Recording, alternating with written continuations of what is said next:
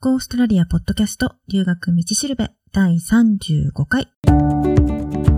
ゴーストラリアポッドキャストの留学道しるべは、オーストラリアも留学も初めてという人のためのポッドキャストで、オーストラリア留学に関するいろんなことについて、パース在住の留学コンサルタント、ふみがお伝えしていきます。え今日のトピックは、オーストラリア留学中に休学できる前編です。あの、留学中に、まあ、例えば家の事情とかでね、どうしても日本に一時帰国しないといけなくなったとか、あるいは留学する前から何か予定が決まっていて、例えば友達とか親戚の結婚式とか、その時はどうしても日本にね、いないといけないとか、あるいは語学留学したいけど、長期間ずっと続けて勉強すると、まあ、精神的にもね、ちょっと疲れるかもしれないから、途中できれば、1、2週間息抜きしたい。で、旅行に行きたいとか、家でね、ちょっとゆっくりしたいとか、そういうこともあるだろうし、あるいは、親子で留学する場合に、親御さんは語学学校に通って、で、子供さんは現地のね、小学校とかに通う場合、子供さんの学校のスクールホリデーっていうのがあるので、まあ、その期間にね、合わせて親御さんの学校のホリデーを一緒に取りたいとか。まあね、理由はいろいろあると思うんですけど、短期間のホリデーを取ったりとか、長期に休学したいっていう場合は、まあ学校によってとか、期間によってとか、コースによってとか、できる場合もあれば、できない場合もあるんですね。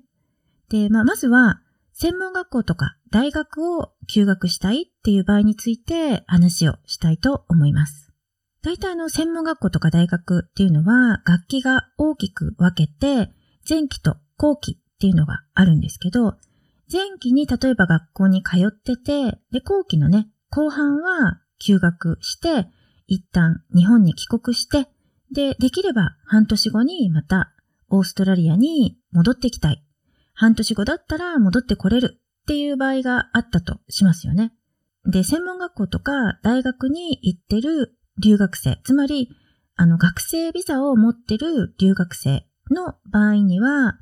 最高で半年間までだったら休学して、その今持ってる学生ビザもそのまま保留の状態にできるんですね。で、まあもちろん休学する場合はちゃんとした理由があって学校が認めてくれればなんですけど、単にね、休学してその間オーストラリアで休養したいとか、オーストラリアでバイトして稼げるだけ稼ぎたいとか、そういう理由はダメなんですね。なので休学する場合は、オーストラリアからは一旦出るっていうことが前提になります。で、専門学校とか大学を休学するっていう時に気をつけることっていうのは、例えば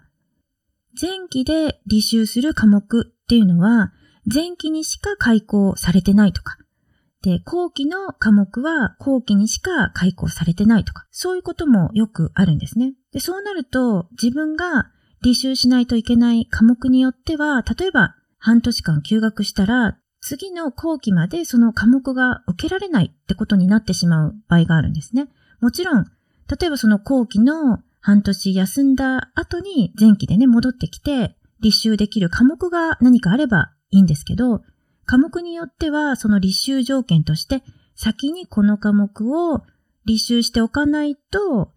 次の科目は受けられないよとか、そういう規定もあったりするので、戻ってきた時に受けられる科目っていうのはその休学する前にね、何の科目が受講できて、何の科目が受講できないのか。そういうこともね、学校にちゃんと確認しておかないといけないですね。で、あと、単にね、受けられる科目があるっていうだけじゃなくて、その受ける科目の数っていうのもね、重要になってくるんですよ。で、なんでかっていうと、学生ビザでは、フルタイムの基準で科目を受けないといけないってことになってるので、そのフルタイムの基準に満たない場合っていうのは、学生ビザで勉強できないってことになっちゃうんですね。なので、それをまあ補うために、自分のコースにもしかするとあまり関係のない科目っていうのを取って、足りない科目数っていうのを補わないといけないってことも出てくるかもしれないんですね。で、このフルタイムの基準っていうのは、例えば大学の場合だと、大体科目数にして、半年の1学期間で4科目っていうのが一般的なんですね。まあ、大学によっては普通の1科目分の授業を2科目に分けてる場合もあったり、あるいはその2学期制じゃなくてね、3学期制だったりとか、そういうこともあるので、科目数がね、ちょっと違う場合もあるんですけど、まあ、普通はオーストラリアの大学は3年生で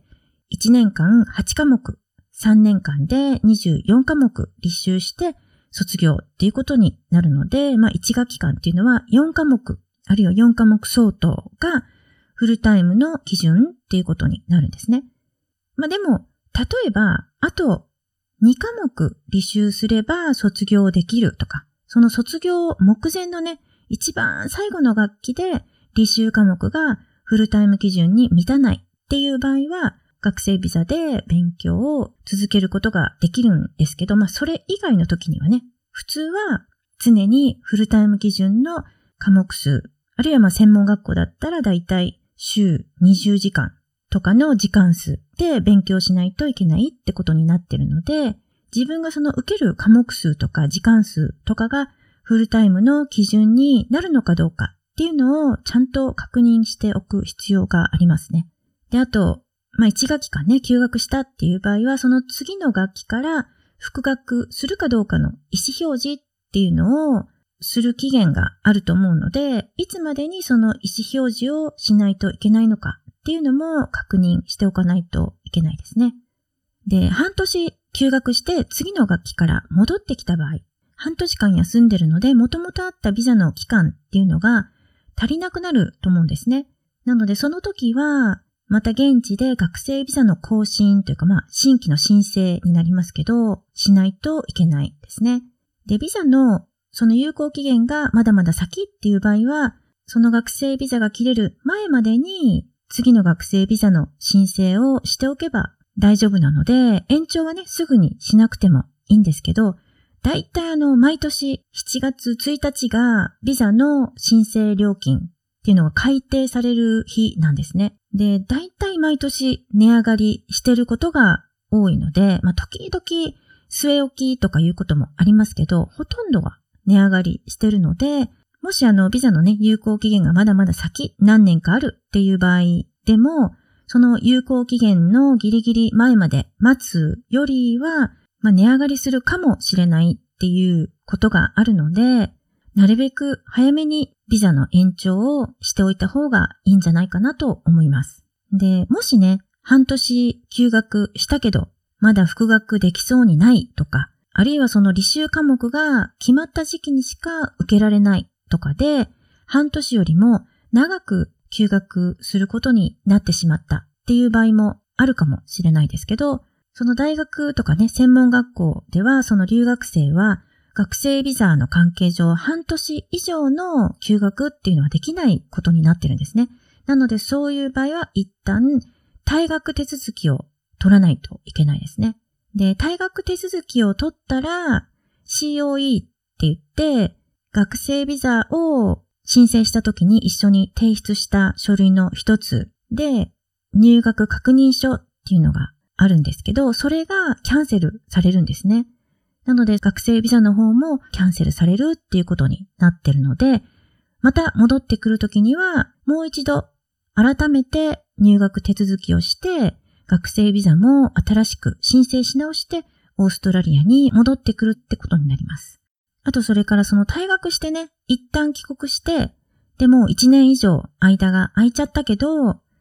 復学したいっていう場合は、まあ、大学とか専門学校によっては、改めてね、英語力を証明する書類を出さないといけない場合もあります。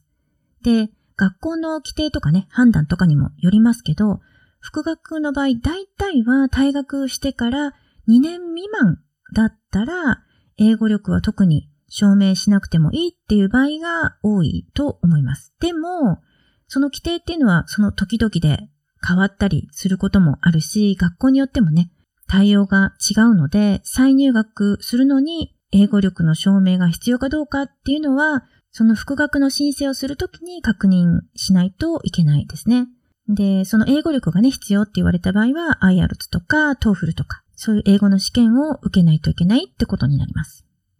で、オーストラリアにね、戻ってくるっていう場合でも、戻ってこないっていう場合でも、その時その時で、休学とか退学とかね、ビザのこととか、ちゃんと手続きを取るっていうことが一番大事ですね。それをしないで放っておくと、例えば次のね、事業料を払わないといけなくなったとか、ビザに影響するってことになってしまうこともあるかもしれないので、そういう手続きっていうのはちゃんとしておいた方がいいですね。で、その専門学校とか大学で、まあ1週間なり2週間なり休学したいっていう場合は、まあそれまでのね、出席日数とか、授業の進行状況とか、まあ試験の日程とかね、あとそれから個人個人のね、状況とか学校の判断とかにもよると思うので、その短期の休みが取れるかどうかっていうのはまず学校に相談した方がいいですね。っていうかしてみないとわかんないですね。OK って言われる場合もあるかもしれないし、難しいって言われる場合もあるかもしれない。まあ、でも長期の半年まで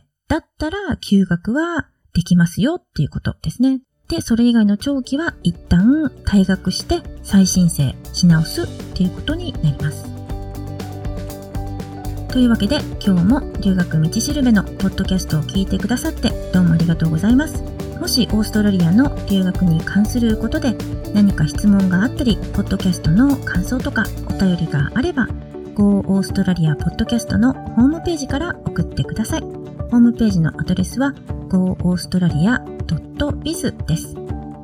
ではまた。